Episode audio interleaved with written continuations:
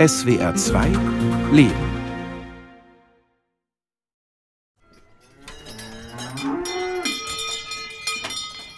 Morgens um halb sieben beginnt auf dem Hinterbauernhof bei Eschbach im Schwarzwald die Arbeit im Stall.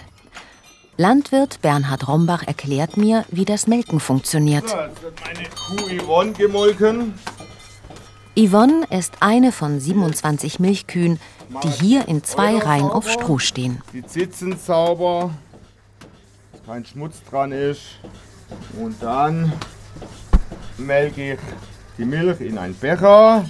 Geduldig lässt sie sich die ausgepolsterten Melkbecher über die Zitzen stülpen. Durch einen Schließmechanismus entsteht ein Unterdruck, der jetzt die Milch aus ihren Zitzen saugt. Anhängen. Der im Hintergrund zu hörende Pulsator gibt das Tempo vor. So, jetzt haben wir ein schneller Takt vom Pulsator zum Anrüsten. Und jetzt wird es langsamer und jetzt fließt die Milch in das Melkzeug und dann äh, in die Leitung und zum Milchtank. Bereits in der fünften Generation betreibt Familie Rombach hier auf dem Hinterbauernhof Landwirtschaft. Es ist eine Idylle wie aus dem Bilderbuch.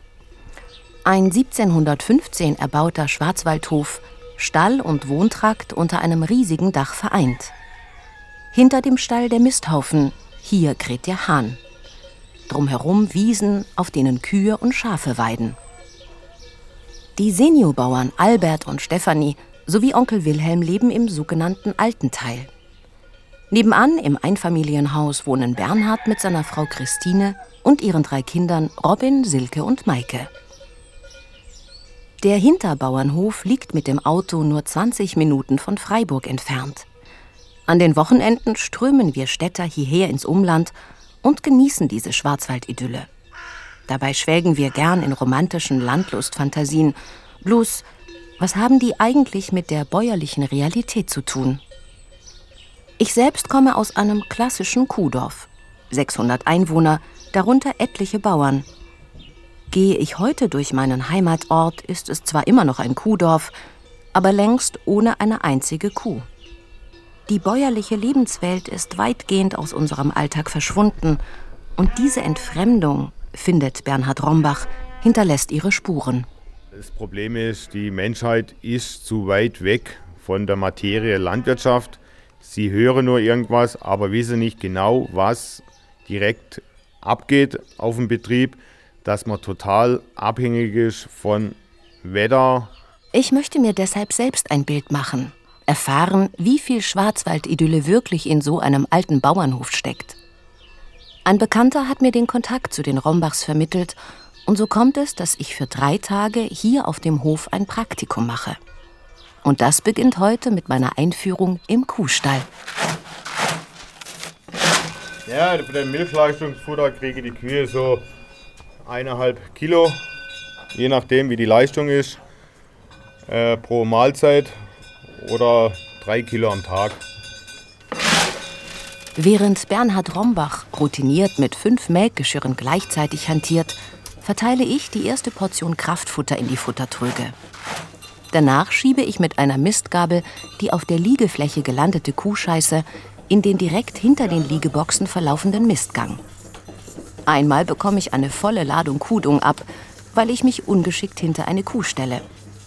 Ich bin froh, dass ich die Gummistiefel trage, die ich mir gestern Abend extra noch im Baumarkt besorgt habe. Nach anderthalb Stunden ist es geschafft. 350 Liter Milch sind durch die Leitungen in den Milchtank geflossen. Jetzt werden die Halsgitter aufgemacht und Bernhard Rombach treibt die Kühe aus dem Stall.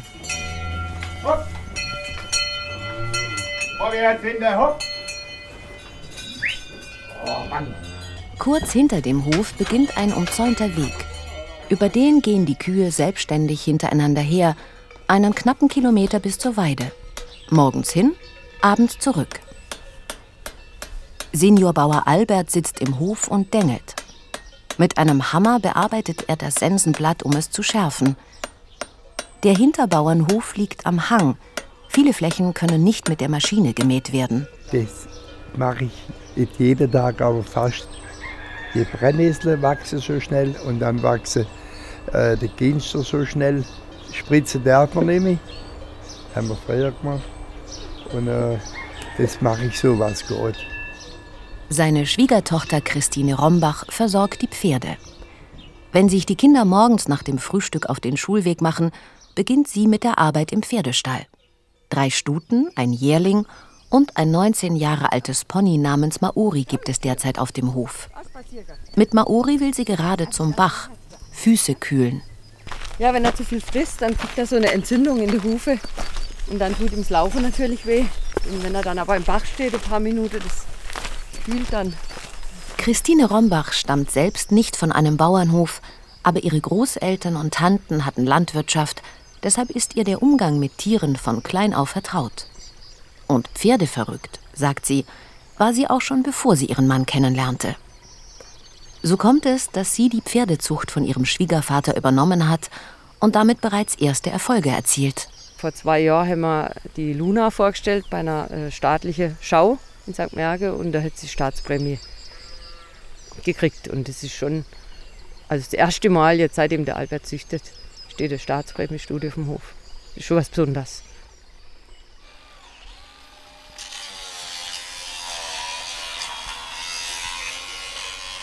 Vor dem Stall hat Bernhard Rombach einen Klauenstand aufgestellt, bis zum Mittag kriegen drei Kühe die Fußnägel gemacht. Da, ist jetzt, da kommt jetzt irgendwie äh, Steine rein und es tut ihre weh.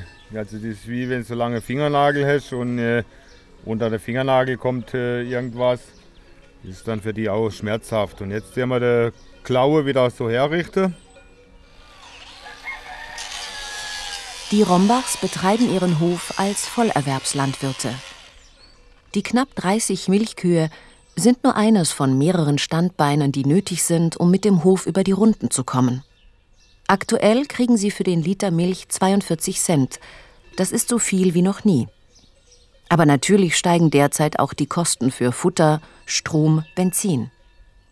Vorletztes Jahr haben die Bauern durchschnittlich 33 Cent pro Liter bekommen. 2015 waren es phasenweise sogar nur noch 23 Cent. Milchpreise unterliegen heute, wie fast alle landwirtschaftlichen Produkte, den Schwankungen des Weltmarktpreises. Angebot und Nachfrage bestimmen die Höhe. Beim Holz ist es ähnlich. Bernhard Rombach nimmt mich nach einer kurzen Mittagspause auf dem Forstschlepper mit in den Wald. Die 41 Hektar Forstfläche sind neben dem Milchvieh und der Rinderaufzucht einer Ferienwohnung, diversen kleinen Zubroten, wie Bernhard Rombach es nennt, darunter fallen zum Beispiel die Schafhaltung oder eine Biotopspflege im Auftrag des Landratsamtes, das wirtschaftlich wichtigste Standbein des Hofes. Auch der Holzpreis unterliegt enormen Schwankungen. Aufgrund der Dürre war er zuletzt ziemlich im Keller. Vier Euro oder noch weniger blieben Bernhard Rombach in den vergangenen Jahren für den Festmeter Holz, nach Abzug der Lohnkosten, die er für die Waldarbeiter hat. Wie sich der Holzpreis in diesem Jahr entwickeln wird, weiß niemand. Wie so oft hängt auch hier wieder viel vom Wetter ab. Bleibt es so trocken, kann auch der Borkenkäfer viel Schaden anrichten. Jetzt momentan äh, ist er wieder am Fliegen und am äh, Arbeiten, der Käfer. Wenn jetzt nächste Zeit kein Regen kommt, dann hat er wieder einen riesen Vorteil. Mit der hinten am Schlepper montierten Seilwinde zieht Bernhard Rombach mehrere Baumstämme aus dem Wald, die bereits vom Käfer befallen sind. Lässt er sie einfach liegen, ist die Gefahr groß, dass weitere Bäume befallen werden. Nach zwei Stunden liegen alle betroffenen Stämme neben dem Forstweg. Als wir am frühen Abend wieder zum Hof zurückkommen, stehen die Kühe von der Weide bereits vor dem Gatter und warten. Albert sehe ich noch hinten auf der Wiese mit seiner Sense. Er ist 83 und den ganzen Tag auf den Beinen. Christine steht schon in Gummistiefeln für die Stallarbeit bereit. Maike und Silke versorgen die Kleintiere. Es gibt Ziegen, Hasen, Enten. Und fast alle haben Nachwuchs, den mir die zehnjährige Maike Tier für Tier zeigt.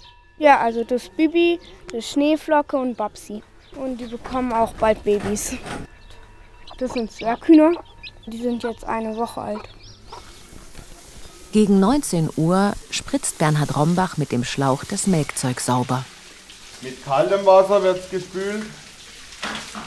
Dann gibt es einen äh, Spülgang mit warmem Wasser und Reinigungsmittel. Und danach wieder äh, nachgespült mit kaltem Wasser. Feierabend. Zumindest an Tagen, an denen kein Heu eingeholt oder Silage gemacht wird, keine Kuh kalbt oder ein anderes Tier besondere Fürsorge braucht. Auf meinem Weg zurück in die Stadt denke ich darüber nach, was ich heute an einem einzigen Tag alles erlebt habe. Landwirte, so kommt es mir vor, gehören in unserer hochspezialisierten Welt zu den letzten Universalisten. Sie müssen im Umgang mit Technik genauso versiert sein wie im Umgang mit Pflanzen und Tieren. Sie müssen gute Planer sein, aber auch damit zurechtkommen, dass vieles in ihrem Alltag eben nicht planbar ist. Vor allem nicht das Wetter, von dem immer so viel abhängt. Erschöpft und glücklich falle ich am Abend ins Bett. Als ich am nächsten Morgen wiederkomme, läuft im Stall bereits die Melkmaschine und das Radio.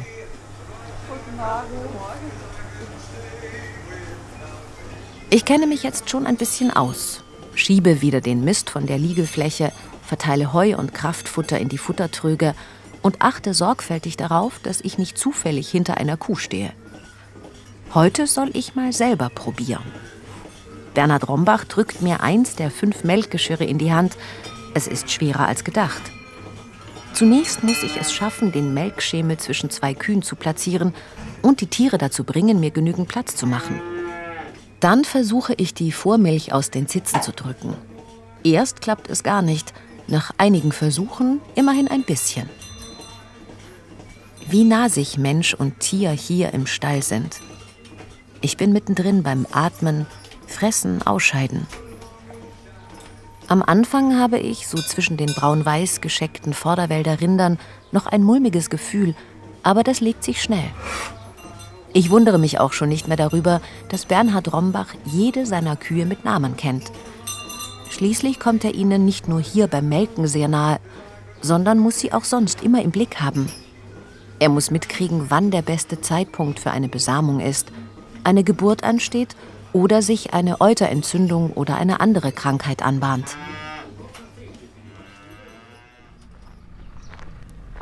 Als ich aus dem Stall komme, baut der 16-jährige Robin in der Werkstatt gerade selbstständig das platte Vorderrad eines Treckers aus. Ist die Schule für Hallo. heute schon aus? Ja, ich hatte jetzt heute meine letzte Prüfung. Oh. Ja, gratuliere. Wie war's?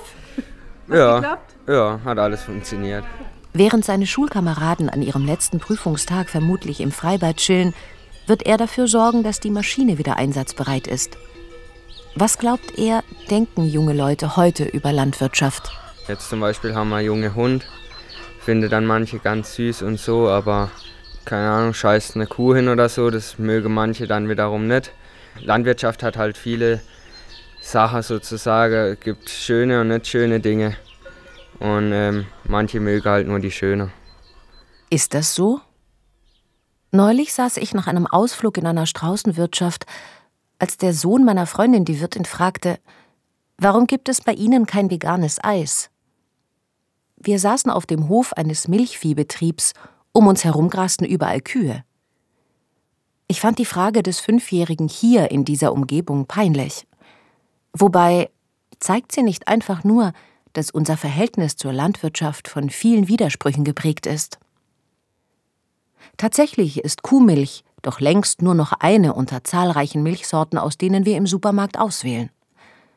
Und während Landwirte durch im Netz kursierende Videoaufnahmen von Tierschützern in Misskredit geraten, präsentieren sich Discounter in ihren Werbekampagnen als die eigentlichen Garanten des Tierwohls.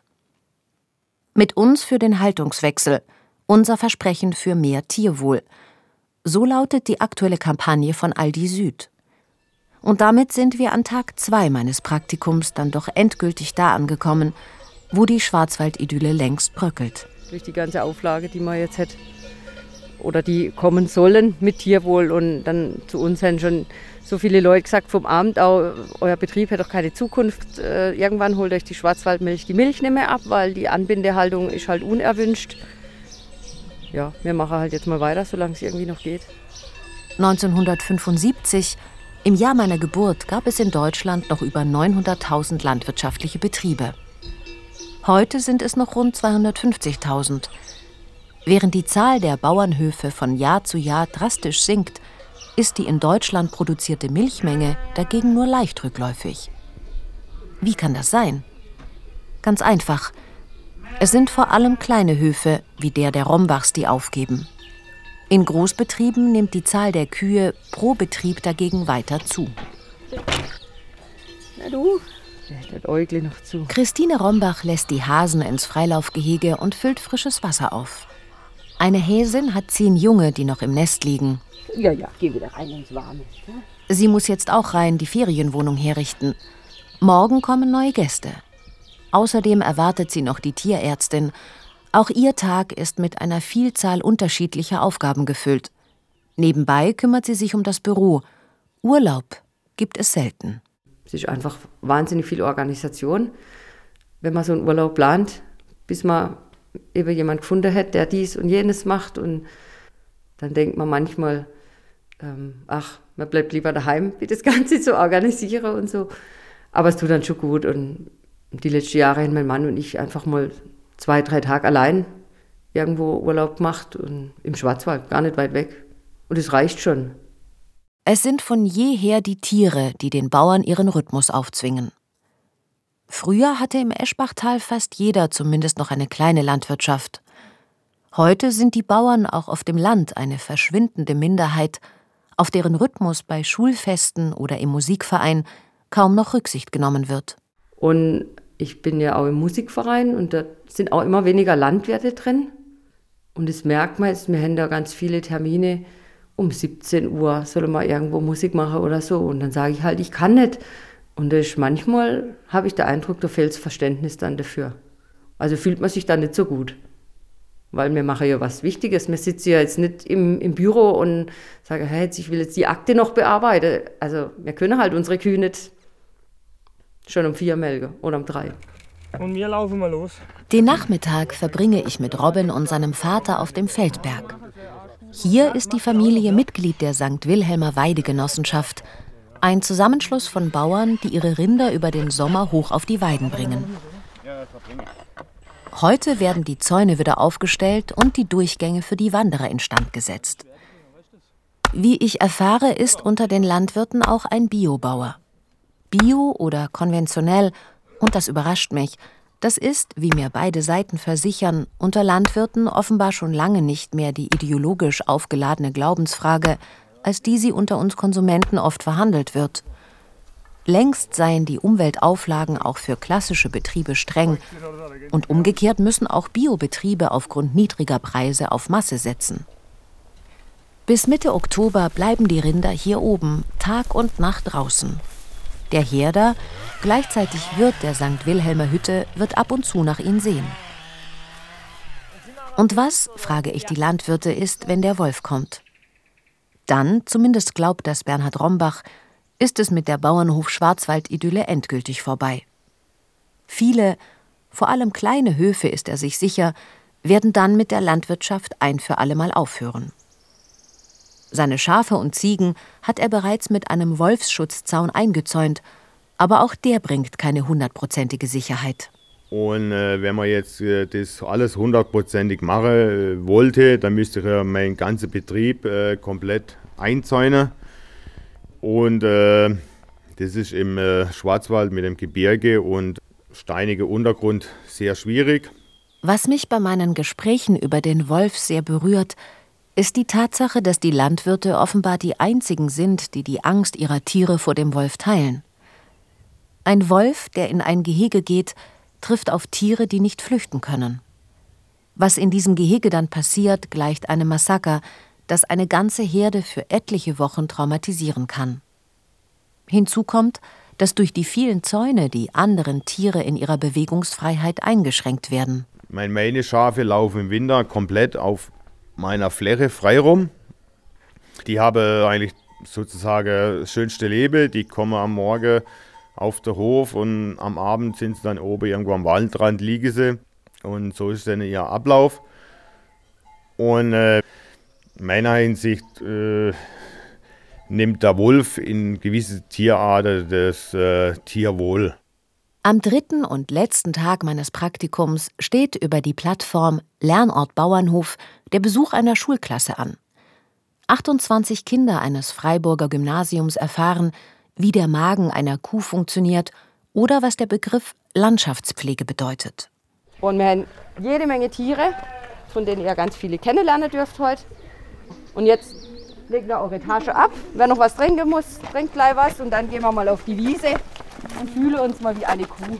30 Euro pro Stunde bekommen die Rombachs über ein Förderprogramm für diesen Vormittag erstattet, bei dem sie beide voll eingespannt sind. Für diesen Betrag, auch das gehört zur Wahrheit über unser Verhältnis zur Landwirtschaft, wären die wenigsten von uns bereit, eine ganze Schulklasse zu empfangen. Bauern haben eine historisch gewachsene Verbindung zu ihren Tieren und zu dem Land, von dem sie leben. Diese Verbindung mag sich mancherorts im Zuge von Massentierhaltung und Monokultur fehlentwickelt haben, trotzdem ist Landwirtschaft, Bauersein auch heute mehr denn je nicht einfach nur ein Beruf, sondern vor allem eine Berufung.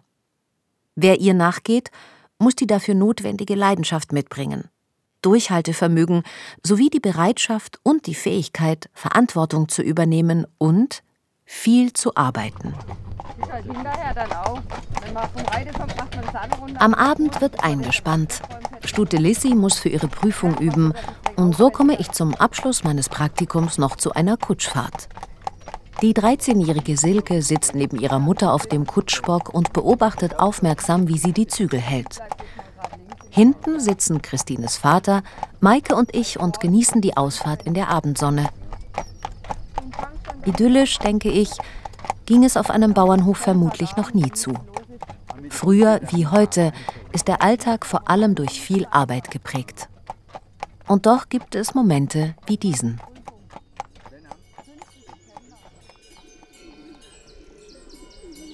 Als wir zurückkommen, sind Bernhard und Robin schon los zur Feuerwehrprobe. Sich ehrenamtlich zu engagieren, gehört selbstverständlich dazu.